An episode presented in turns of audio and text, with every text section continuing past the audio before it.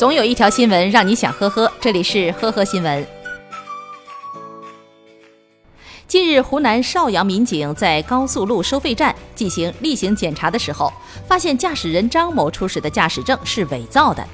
随后，张某竟然又拿出了一本驾驶证，经核实为真证。张某交代，之前自己的驾驶证曾经遗失过，于是买了一本假的。后来自己又把真的驾驶证找到了，但是自己把真假两本驾驶证放在一起后，竟然分不清哪一本是真的，哪一本是假的了。最终，张某被处行政拘留，罚款三千五百元。早些时候，河南郑州的王女士在网上结识了自称是高干子弟的男子刘某。交往之后，王女士不仅为他怀孕生子，还被他以各种理由借去了十几万。刘某突然失踪以后，王女士一查他的微信，发现他微信上竟然又有十九个女友，而这些女友其实都是刘某的诈骗对象。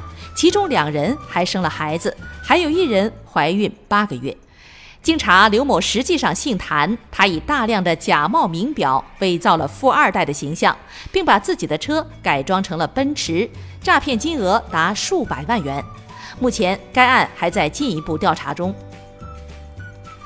三月二十八号上午，安徽合肥肥东县电高路孟桃村附近发生了一起交通事故，一名骑电动车的老人受伤昏迷，肇事车辆逃逸。交警接到报警以后，立刻展开侦查。在调查过程中，民警发现报警人声称的肇事车辆和现场遗留的刹车印不符，最终确定肇事者正是报警人袁某。原来袁某撞人以后，自认为没人看见事发过程，于是报警称是一辆大货车肇事逃逸，想上演一场贼喊捉贼的闹剧。最终还是被民警发现了实情。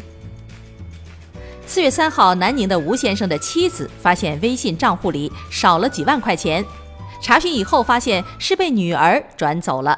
女儿说，她猜到了妈妈的密码，把钱转给自己，再打赏给网络主播。每次打赏完，她都会得到夸奖。而她这样做的原因，竟然是家里没人夸她。从一月份至今，女儿总共花了两万七千元左右，这笔钱相当于妈妈一年左右的工资。目前，两口子希望跟平台取得联系，追回被打赏出去的钱。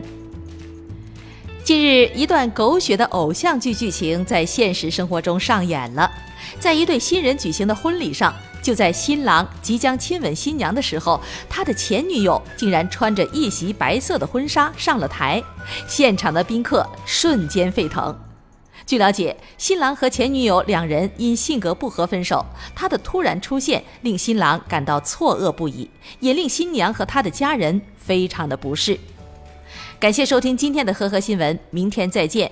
本节目由喜马拉雅和封面新闻联合播出。